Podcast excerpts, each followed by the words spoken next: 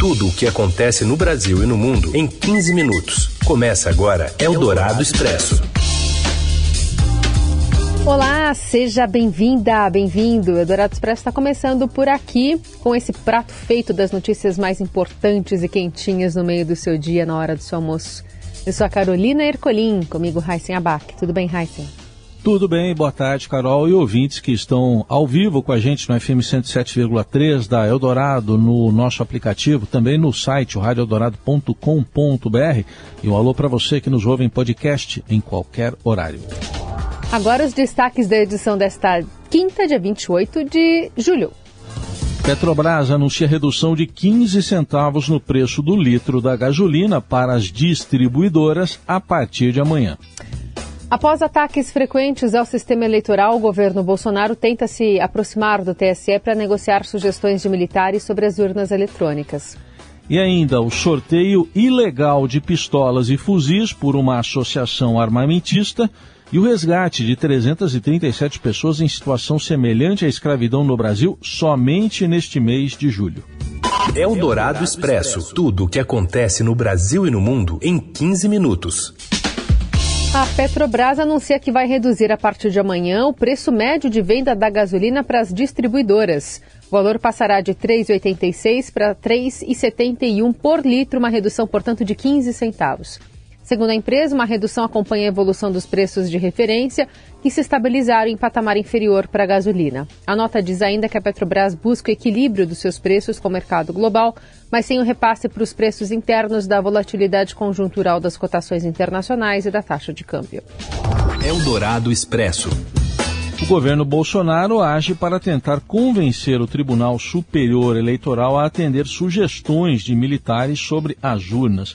Mais informações vêm agora de Brasília com o colunista da Eldorado, Felipe Frazão. Boa tarde, Carol. Boa tarde, Heisen. Boa tarde aos ouvintes da Eldorado.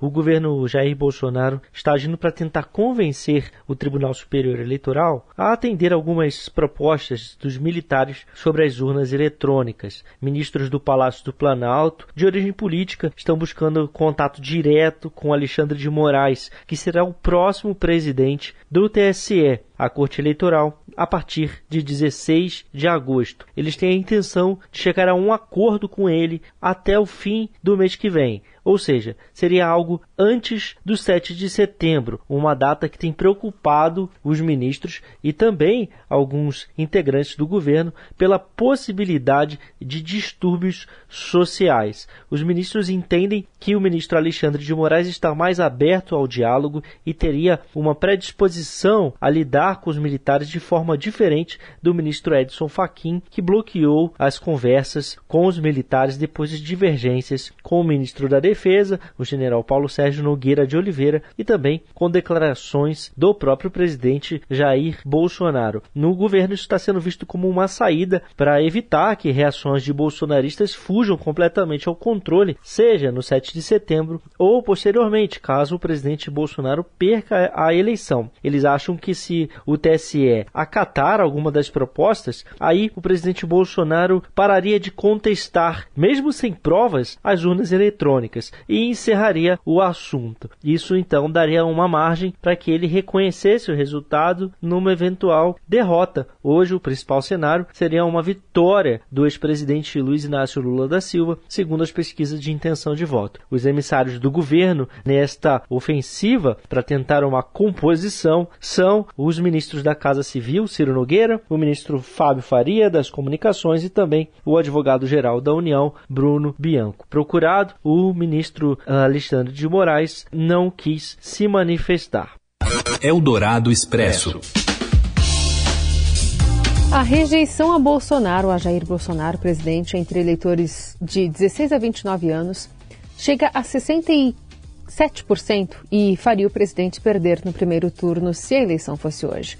Os dados aparecem na pesquisa do Datafolha e apontam para uma vitória do ex-presidente Lula com 51% da referência e da preferência do eleitorado jovem. Nesse grupo, Bolsonaro tem 20% e Ciro Gomes vem em terceiro com 12%. Para a cientista política e jornalista Daisy Siocari, a exposição negativa do atual presidente contribui para o resultado. Em entrevista à Rádio Dourado, ela também disse que o jovem é mais influenciado pelo presente do que pelo passado. Maior parte da exposição negativa é dele. Em 2018, o presidente se elegeu muito, entendendo as redes sociais, que é uma linguagem mais jovem. Em 2022, ele mostra que sai na frente. O ex-presidente Lula vem com um discurso completamente contrário, volta a ser um Lula paz e amor, de uma política mais estabilizada, de menos atrito, menos conflito, e isso acaba cativando os jovens. Nem todo mundo tem acesso a um conhecimento histórico. Às vezes, aquela pessoa de 50 anos, ela está tão alienada quanto um jovem de 16 ou 17 anos, de forma alguma invalidar o voto do jovem. Não tem a memória, mas muitas pessoas de 50 anos também não têm, porque simplesmente ou não tem tempo ou não tem interesse na política. A gente informa que o Datafolha ouviu 935 pessoas de até 30 anos em São Paulo, Rio, Belo Horizonte, Salvador, Fortaleza, Recife, Porto Alegre, Curitiba, Goiânia, Brasília, Manaus e Belém. A pesquisa registrada no TSE sob o número 05688-2022 tem margem de erro de 3 pontos percentuais para mais ou para menos. Eldorado Expresso. Um grupo que deseja eleger uma bancada dos CACs, colecionadores, atiradores e caçadores, no Congresso, faz sorteio ilegal de pistolas e fuzis. Os detalhes chegam de Brasília com o repórter do Estadão Vinícius Valfré. A Associação Pro Armas, a mais representativa da classe de colecionadores de armas, atiradores esportivos e caçadores, tem feito sorteios de pistolas e fuzis para atrair novos membros. Sortear armas de fogo e munições é expressamente proibido por um decreto governamental em vigor desde 72 e por uma portaria do Ministério da Economia de 2020. Como revelou o Estadão, a entidade atua para eleger no Congresso a bancada dos CACs, maior grupo armado do país, e criar um partido político. Os CACs já representam um contingente maior do que o número de policiais militares. Por conta do estímulo do governo à política armamentista, existem hoje 673 mil CACs registrados no Brasil. Em 2018, eram 117 mil. Somando todos os estados, estão em atividade 406 mil policiais militares. A reportagem enviou um e-mail para o endereço oficial da ProArmas em busca de detalhes sobre um dos pacotes de serviços e perguntou se os sorteios mensais prometidos eram de pistolas. A assinatura de 150 reais por mês dá direito a uma série de benefícios, como auxílio jurídico em caso de abordagem policial ao CAC e em processos para compra e registro de armas. Em resposta, a entidade informou que pode ser pistola, rifle ou fuzil mas que não há uma lista fixa, depende da disponibilidade e da viabilidade do objeto. Foi a primeira vez que a ProArmas admitiu sortear armas pela internet. Para promover os sorteios, a entidade publicamente recorre a eufemismos como furadeira e guarda-chuva para se referir a pistolas e a fuzis. Apesar das evidências, a ProArmas negou que faça sorteio e disse que a resposta enviada à reportagem tratou-se de um erro de uma funcionária. Eldorado Expresso. O TikTok se consolida como um canal de discussão política e vira foco dos candidatos à presidência para se apresentarem justamente aos eleitores jovens que a gente falou mais cedo. O Levi Teles traz as informações. Oi, Levi. Olha, é bem provável que você já tenha ouvido falar do TikTok, que é um aplicativo chinês de vídeos curtos, então ele não é bem uma novidade e também não é uma novidade eleitoral, já que ele começou a bombar ali nos primeiros meses de 2020, mas a febre de certo continua. Ele foi o aplicativo mais baixado nos celulares brasileiros em 2021 e continua em franco crescimento. Então, até por isso, o TikTok enfim está na mira dos presidenciáveis. Todos eles criaram uma conta no site, na plataforma, há pelo menos um ano. Especialistas que a gente ouviu para a matéria afirmam que quem publica com regularidade, que produz áudios originais e, sobretudo, quem consegue trazer um conteúdo mais engraçadinho, mais humorístico, mais divertido, tem mais chances de viralizar. Um exemplo claro disso é o vídeo mais curtido entre os candidatos ao Palácio do Planalto, do presidente Jair Bolsonaro, por exemplo, que lidera nessa posição, no caso, uma pessoa parecida com ele dançando a música Fake in Love, curiosamente, da Anitta. Ele apenas diz que não é ele ali dançando, são mais de um milhão de curtidas nessa publicação. Ele, aliás, lidera em ampla vantagem engajamento na rede, são 2 milhões de seguidores. Lula foi o último a entrar, ele entrou em junho deste ano e já ocupa a segunda posição com 300 mil seguidores. Ciro fica ali na última posição do pódio com 197 mil seguidores. Lembrando que ele foi o primeiro a entrar em abril de 2021. Deve ser mais difícil de se ver algum político fazendo dancinha. Eu ainda não encontrei, mas certamente veremos candidatos fazendo mais piadinhas e mais memes. Se serão cringe ou não, cabe a quem tá nas redes definir. Um abraço, gente. Eldorado Expresso uma força-tarefa montada para combater o trabalho análogo ao de escravo e o tráfico de pessoas já resgatou 337 pessoas ao longo do mês de julho, agora, nesse mês de julho. Trata-se da segunda edição da Operação Resgate, que também ah, resgatou cinco crianças e adolescentes, quatro migrantes paraguaios e venezuelanos. De acordo com o Ministério Público Federal, pelo menos 149 dos resgatados foram também vítimas de tráfico de pessoas.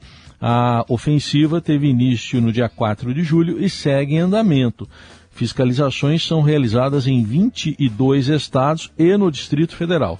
Segundo o MPF, os empregadores, empregadores entre aspas, no caso, flagrados pela Operação Resgate 2 foram notificados a formalizar o vínculo dos resgatados e a pagar as verbas salariais e rescisórias devidas, que somaram mais de 3 milhões e 800 mil reais. Além disso, eles podem ser responsabilizados por danos morais individuais e coletivos, multas administrativas e ações criminais.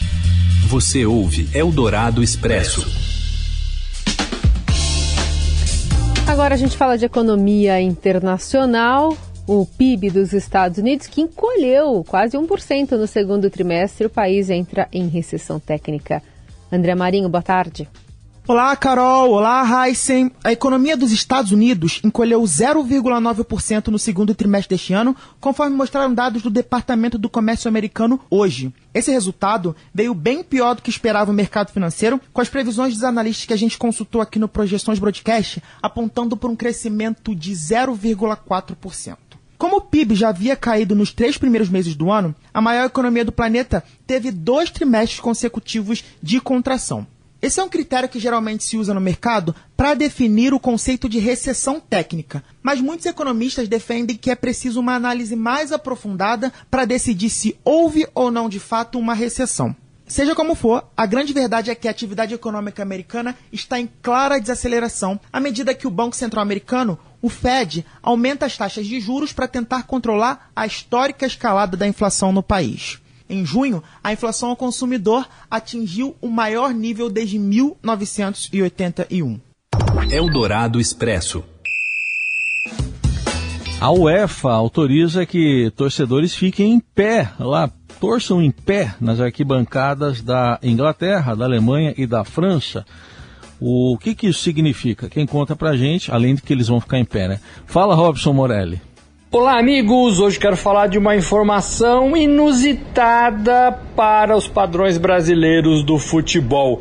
Inglaterra, França e Alemanha poderão ter torcedores torcendo em pé. Isso mesmo, a UEFA estuda a possibilidade nesses três países de liberar que os seus torcedores da temporada normal, do campeonato inglês, do campeonato alemão, do campeonato francês, que eles possam torcer em pé uma coisa que aqui no Brasil parece muito comum lá é proibido. Lá todos têm que ficar sentados vendo a partida de futebol. É assim que a gente vê nos jogos da Europa pela televisão. Aqui no Brasil isso não acontece de forma alguma. Em alguns setores dos estádios brasileiros você tem que ficar em pé, primeiro porque é o único jeito de você assistir a partida. O setor sul, por exemplo, do Allianz Parque é um setor lá em cima que você tem que ficar em pé, senão você não vê o gol embaixo de você.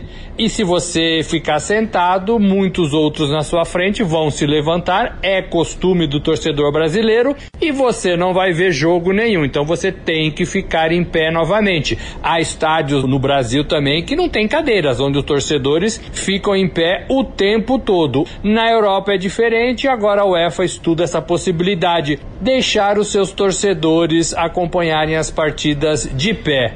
Olha só que interessante. É isso, gente. Falei, um abraço a todos, valeu. Eldorado Expresso.